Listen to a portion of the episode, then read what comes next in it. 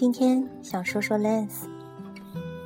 在上海的时候，光是娄山关路上就有三四家报刊厅，每一家都有我想要的杂志卖。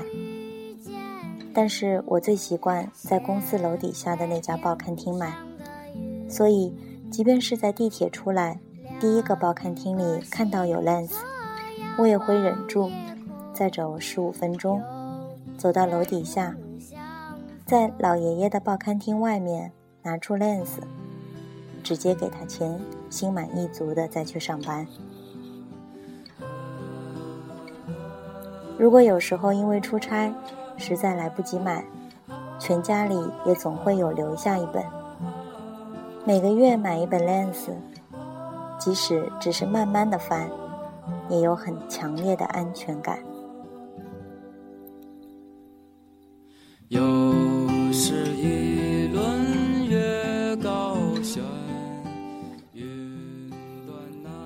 到了杭州以后，买杂志就变了一件很困难的事。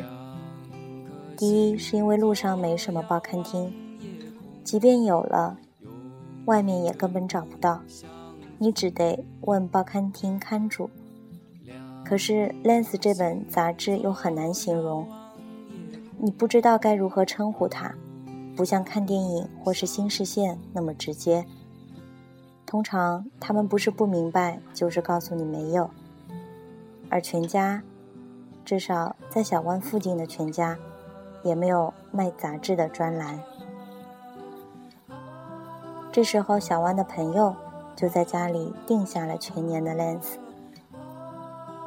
我才有幸将这本八月刊静静地摆在自己的膝盖上。又是一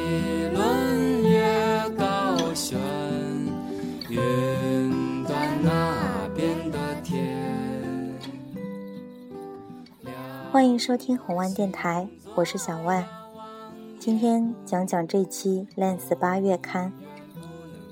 这期的封面是一个女孩躺在浴缸里洗澡，她的手高高举着，抱着一只白猫，猫很怕水。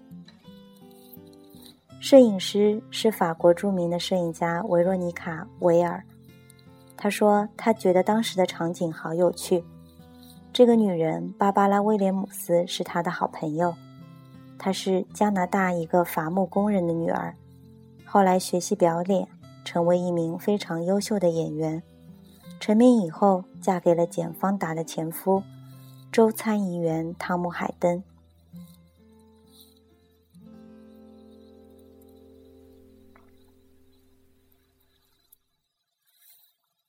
在这个栏目里，兰斯刊登了许多。维洛妮卡拍摄的好莱坞名人的照片。二十年来，这一名法国女摄影师几乎拍摄了你能想到的所有好莱坞名人，其中最著名的是《十点前的男人们》和《十点前的女人们》。这两本画册分别于1996年和1998年首映，又反复再版，印数非常惊人。一家英国的约克郡的咖啡店主抱怨世风日下。他说：“十点前的女人们放在书店的书架上，不到四小时就被偷了。”谈起这两个系列，拍摄者不打算故作谦虚，他们是经典。维罗妮卡略作思考，选择了“经典”这个词。这两本书都是精美绝伦的黑白画册，汇集了大量好莱坞一线明星和创作者晨起时分的肖像。十点前的男人们相相对更为硬调，光线对比强烈，而女明星的那本就温和而明亮。说起好莱坞，维罗妮卡多少有些优越感。她说：“好莱坞的生活丝毫不空虚，只是太过私密而难以进入罢了。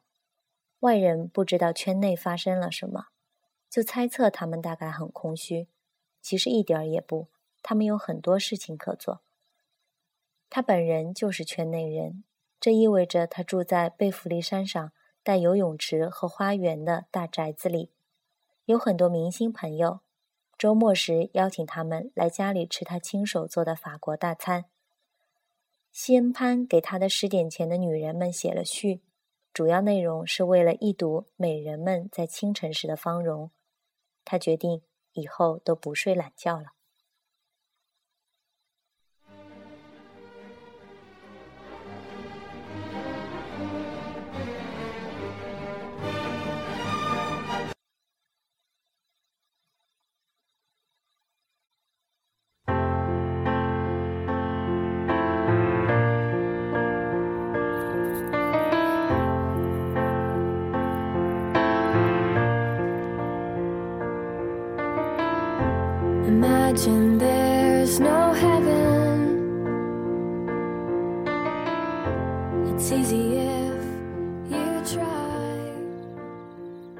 歉，刚才点错了歌。午夜录节目总是有些恍惚，每天睡前我都会问自己最后一遍，到底还要不要录？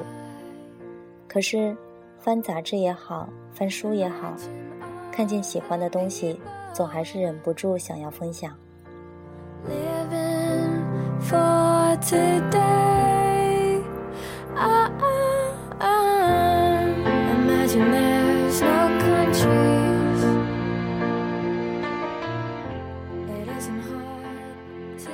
讲的这一位摄影师维罗妮卡·维尔，这则报道是这一期《Lens》八月号的人物专栏，从一百二十页开始，图文穿插了许多黑白的照片，你们看不到，我只能形容给你们听。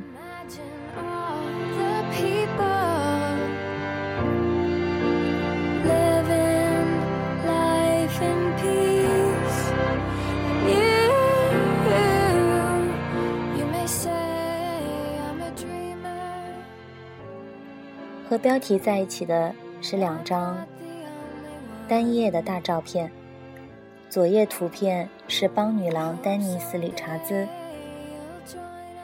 在九十年代中期，她还是个新人，主要出演青少年电视剧，很受孩子们的欢迎，但还没有演出过大制作影片。照片里，她穿着内衣，正要套上一条牛仔裤。头发微微的披散下来，他站在洗漱间的门口，他的眼睛被刘海遮住了，不太看得见，但目光很坦然。维罗妮卡说，她不愿意在床上拍照，因为她的主要观众都是孩子，于是她就拍摄了她起床穿衣的样子。她很害羞，不太放得开。但是我想拍摄他本来的样子，他很快放松下来，开始穿衣服，我就按了快门。右边这一张是二十年前的安吉丽娜·朱莉，这张照片拍摄于纽约。这天早上，朱莉刚结束演出，回到自己纽约的家里，正准备睡觉。她当时太累了，没从床上起来。我说没关系，我就拍摄床上的你吧。他就待在床上了。当时光线不是很充足，他点了支烟，我拍得非常快。这支烟没抽完，我就拍完了。她非常优雅，非常美丽，我很喜欢拍她。维洛妮卡说。照片里，朱莉半个身子掩藏在白床单下，床上放着一包烟。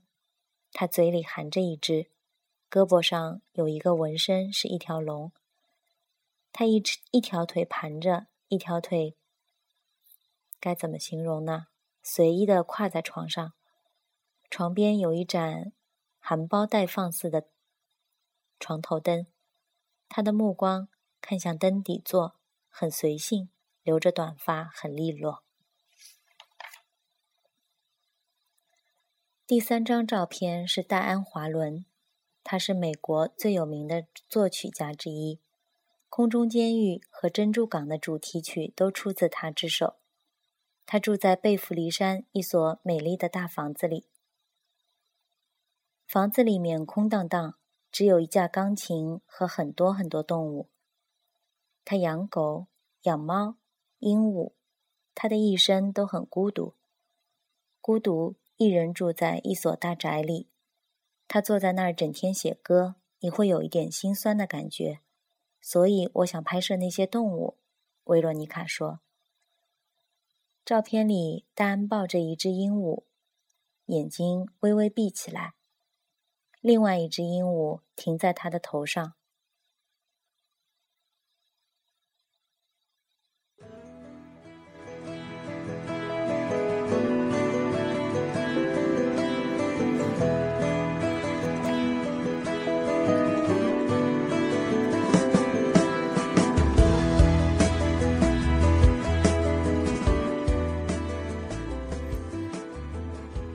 四张照片是日裔模特清水珍妮，她是九十年代美国最有名的亚裔超模，也是一个同性恋者。照片里，她和她的同伴赤身裸体的躺在床上，她的同伴背对着我们，背上有好看的纹身，而她则微微的坐起来，我们看得到她的头、脸和她的胸。他们的床单。和枕头貌似是豹纹，枕头外就是很大很大的窗户，窗帘半开，曙光微微的透进来。威洛尼卡回忆到，她是一个神奇的女人，我爱她。她当时跟另外一个女人在一起，我问能不能同时拍摄你们两个，她同意了。我觉得这样很有趣，她们都那么美，她们的房子也那么美。所有的东西都非常女性化。她现在全身上下都是纹身，她是第一个这么做的人。当时纹身还不这么流行。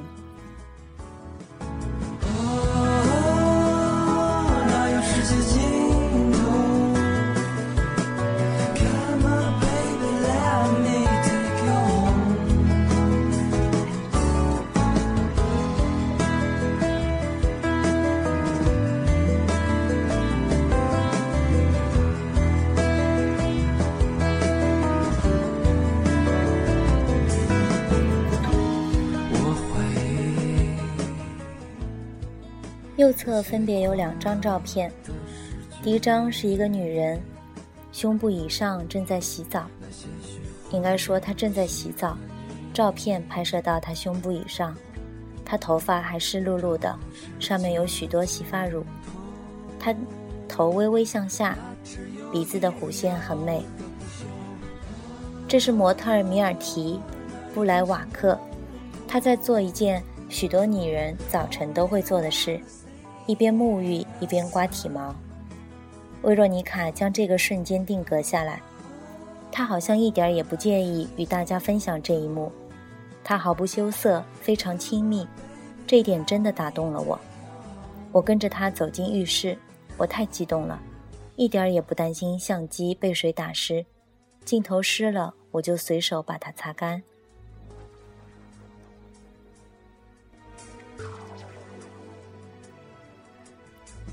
第二张照片里的女人，法国模特曼尼萨雷。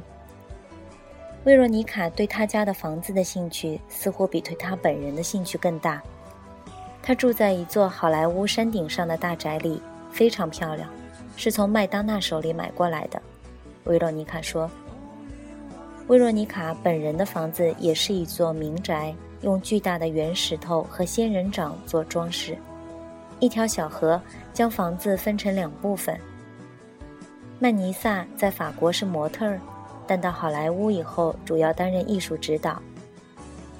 我没有把她拍得那么漂亮，因为她的漂亮照片已经够多了。但是我想我拍出了她的特点。照片里，曼尼萨占据三分之二的位置，剩下的三分之一是黑白的窗帘。他坐在床上，正在翻着一本书，看起来十分优雅。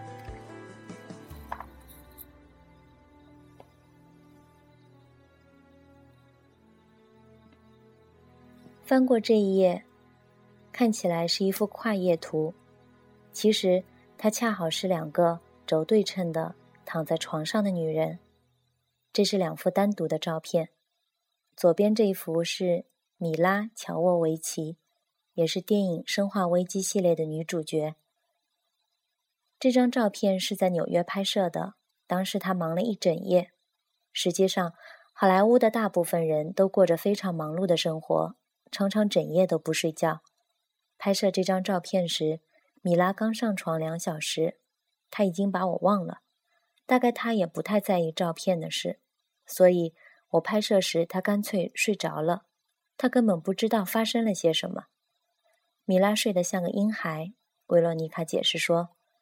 早上的人还没有时间把面具戴上，他们刚从梦里醒来，所以都有点像个孩子。的确如此，照片里的米拉应该是半裸着身体睡的，她的被子盖到她的腰部，她的一只手遮住了她左边的眼睛，一头短发，怀里抱着一只玩具小熊，小熊。至于右边这张照片，是美国甜心奥斯卡影后瑞希·威瑟斯彭和一只她的狗狗，两个人一起慵懒地趴在床上。威瑟斯彭在生活中和荧幕上同样可爱。他的卧室里有一张非常高、非常大的床，但他的两只爱犬还是可以跳上床去。于是。维罗妮卡拍摄了瑞奇和他狗狗的合照，狗和主人的眼神总是有点像。维罗妮卡说，他后来又专门拍摄了一个好莱坞名人和他们的宠物系列。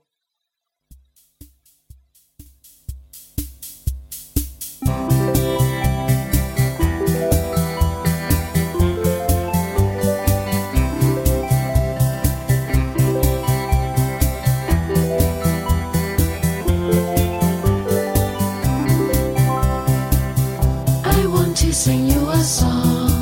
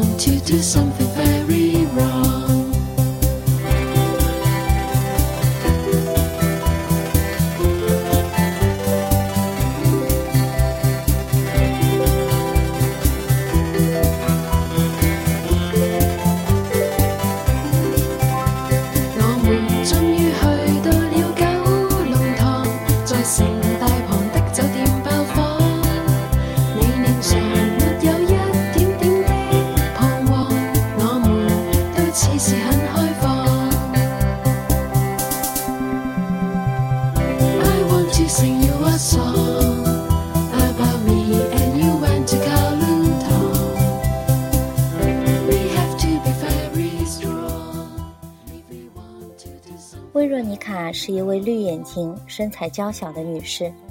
二十年前是个出众的美人，但像很多法国女人一样，她尽量避免谈及年龄。她知道自己个子不高，因此习惯把头微微仰着。这个有点傲慢的姿态，让初次见面的人觉得她不好接近。但她语速极快的法式英文和从胸腔爆发出来的大笑，很快就让人感觉亲切。人们谈论她时说，那是个可爱的法国女人。好莱坞喜欢法国女人，认为她们谈吐优雅，充满艺术气质。维若妮卡是个土生土长的巴黎人，父亲的家族世代经营一家出版社，母亲是个画家。她在书本、画册和五个兄弟的包围下长大，全家每个周末都会去博物馆和剧院。他相信应该以一种优雅的方式野心勃勃，并且与家人约定，成功以后要骑着骆驼穿过巴黎。那时候他还年轻，满怀梦想，四处游玩，遇到了一个战地摄影师，于是去做了摄影师的助手，目的仅仅是利用工作周游世界。然后他理所当然的结婚，学习摄影。自己也成为了一名摄影师，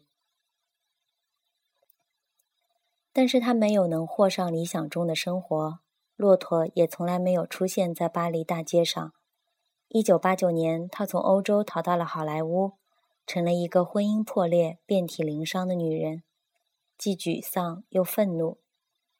为了生计，他为时尚杂志工作，最得意的作品是一张女人把男人扔出屋子的照片。这段时期对他影响很大。他告诫年轻的姑娘们：“你必须不惜一切代价拥有自己的生活。”有的女孩觉得只有某个人才能给她快乐，但我的快乐来自我自己的生活和工作。我的快乐不依赖爱情。我的婚姻破裂时，我也尝到了自由的味道。我不想再回去了。我的事业也起飞了。只有自由的人才能真正的生活，才能在作品中有所表达。我需要被生活感染，被失落感染。此后，他再没有结婚。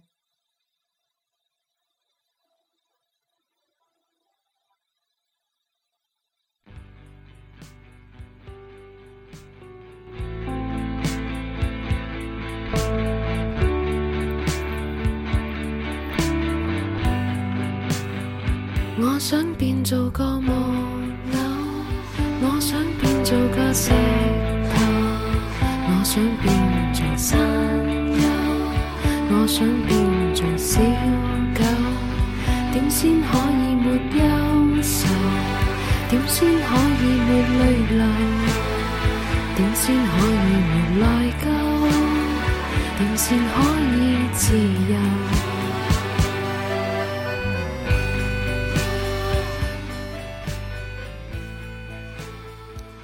弗洛伊德说：“人生唯一重要的事情是爱情和工作。”但对威洛尼卡来说，爱情和工作是一回事。他也说不清自己究竟是把工作投入了爱情，还是把爱情投入了工作。十点前的男人们就源于他想找个男朋友的念头。没有爱情，我没法工作。我需要爱情，就像汽车需要加油。她感叹道。离婚后，她想找个男友，但又不想去酒吧。就开始拍摄自己身边男人们的肖像，她看人极准，相信女性的直觉是一种天赋。于是她带着采访未来爱人的想法，开始创作《十点前的男人们》。在拍摄过程中，不止一次坠入爱河，并最终找到了一个合意的男友。如今他们仍然是好朋友。威若妮卡像一只猫，悄悄跳上你的膝盖。州参议员汤姆·海登回忆拍摄过程时说：“他的妻子是威罗妮卡的朋友。”本雅明认为，白天和黑夜是两个断裂的世界。在早饭通过肠胃洗涤我们的身体之后，我们都处于梦境的彼岸。所以，刚起床时不要诉说自己的梦境。因为这是出卖了自己。按照这个说法，十点前，也就是早饭之前，一个人正处于他一天中最真实、最脆弱的状态，此时也是扯下他脸上面具和伪装的最佳时刻。维若妮卡没有放过这个机会。我不想要他们的身体，我要他们的灵魂。具体实施起来是这样的：他与拍摄对象约好，他一大早就去对方家里，而对方给他留门。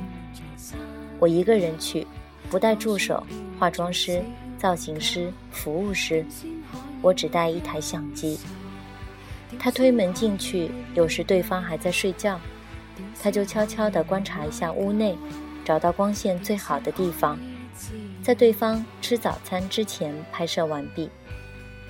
一般而言，整个过程只持续十五分钟到二十分钟。我拍得很快，我得赶在他们搞清楚状况之前就拍完。这有点像一场斗智斗勇的猫鼠游戏。维若妮卡是个聪明的猎人，他发现拍摄对象刚醒来的时候效果最好，就经常故意比约定时间早到。给对方一个措手不及，因而我们能看到阿瑟·米勒有起床气，彼得·方达一睁眼就昏昏沉沉，而 Tim Ross 抽着他这一天的第一根香烟。一位电影制片人感觉自己被愚弄了。我同意拍摄不戴面具的照片，但起码让我梳梳头。有时拍摄对象也非常谨慎，尤其是害怕自己在照片里不够漂亮的女明星，比如大才女 Jennifer Beals。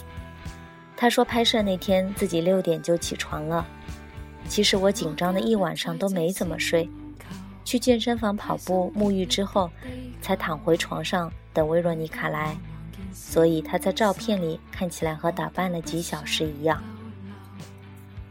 这些照片也回答了一个问题：人们怎样开始一天的生活？怎样为生活做准备？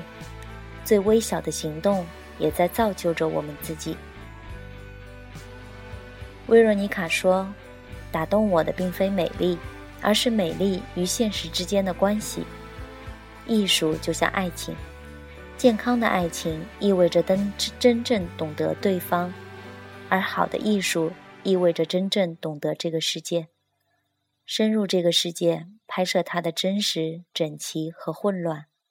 我们都在表演，我们都在伪装，这是我们给世界的礼物。但是真正的美丽是真实的东西。我年轻时还不太了解这些。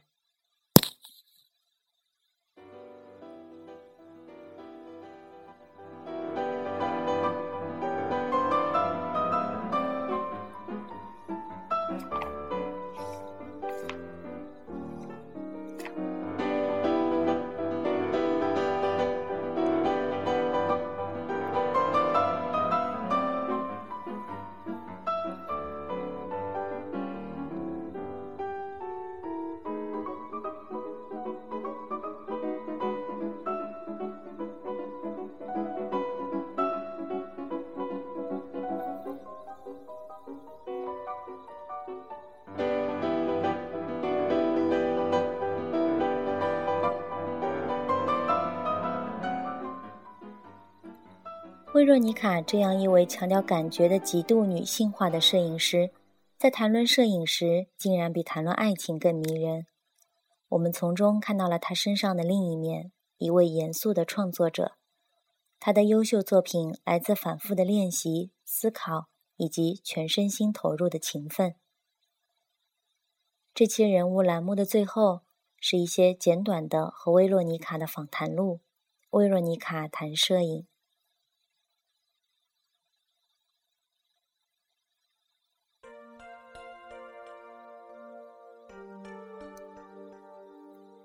Lens，你是怎样确定自己的风格的？薇若妮卡，风格是在重复中产生的。当你不断的做同一件事，并开始使用同样的处理方式时，这种方式就成就了你的风格。Lens，你因为照片可以反映本质吗？薇若妮卡，完全可以。每个人都在为自己寻找身份。我做了很长时间摄影师，我看到一个人就知道他是什么样的人，我能迅速了解他，甚至能看出他是否在撒谎。有时候我会制造一些事实，以便让照片更好卖，但是我总是诚实的表现出人们本来的样子。天赋和经验哪一个更重要？我擅长感受，擅长捕捉我感觉到的东西，这是我作为一个摄影师的力量。天赋是起点，但多年以来的经验打磨了我，让我的表达更准确、更有力量。什么样的人会吸引你的注意？很有趣，你拍摄一群人时，总会有某个人格外吸引你。我正在研究面相。你们国家的人可能会知道，我们国家没人谈论这事。面相这是一门中国科学，加州的中国学校教授这门课，我学了整整五年。通过看一个人的面相、脸型，你能了解到某个人是不是务实，是不是情绪化，脾气是不是很大，可以看出很多东西来。我作为一个摄影师。在拍摄肖像时也积累了一些经验。这门课让我整理了我所了解的东西。我总是被有故事的人吸引，一切都写在脸上。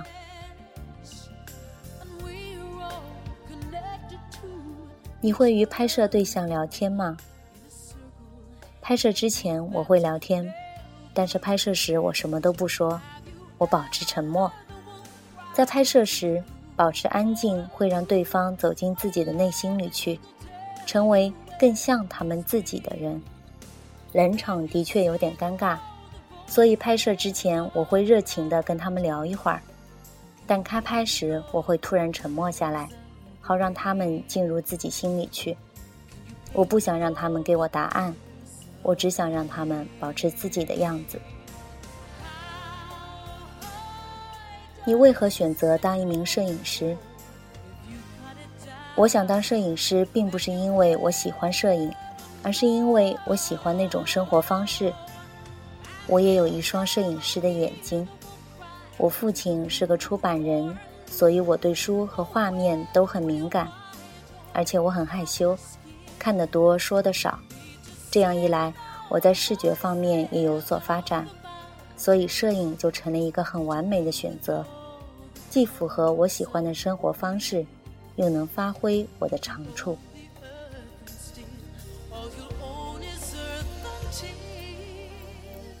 你既拍摄黑白照片，也拍摄彩色照片，在选择上有什么考虑？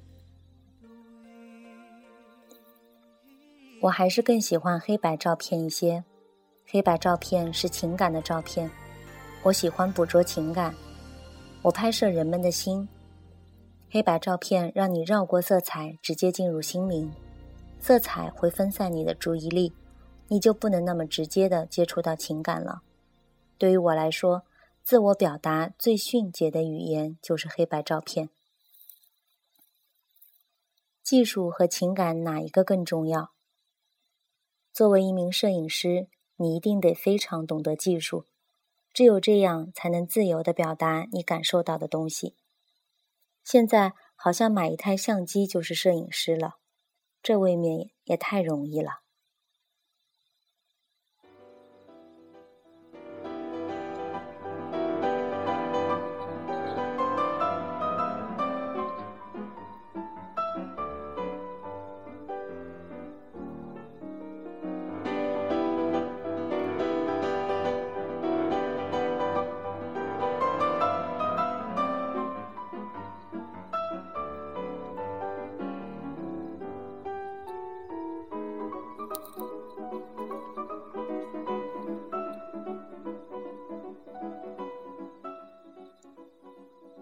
这期人物栏目的内容大致就是这样。最后再分享一张照片。照片里是索菲亚·科波拉。照片的时间是早上九点四十五分。当时他刚结束工作，他忙碌了一整夜，正靠着床角休息。他疲惫不堪。我觉得这样很好，很有说服力。我不会再去问他是谁之类的问题。他有一种孩子的特质，很多艺术家都是如此，我也是。为了保持创造力，你需要那种孩子气。照片里的科波拉的确很可爱，一点点刘海，及肩的长发，穿着一件白色的背心和一条黑色的裤子，赤着脚，两只脚像孩子一样交叉在一起。他微微的打一个哈欠。左手轻轻地合在自己的嘴上。就着这张图，小万对你说晚安。读完这期节目，我最想祝愿你的是永远保留孩子气。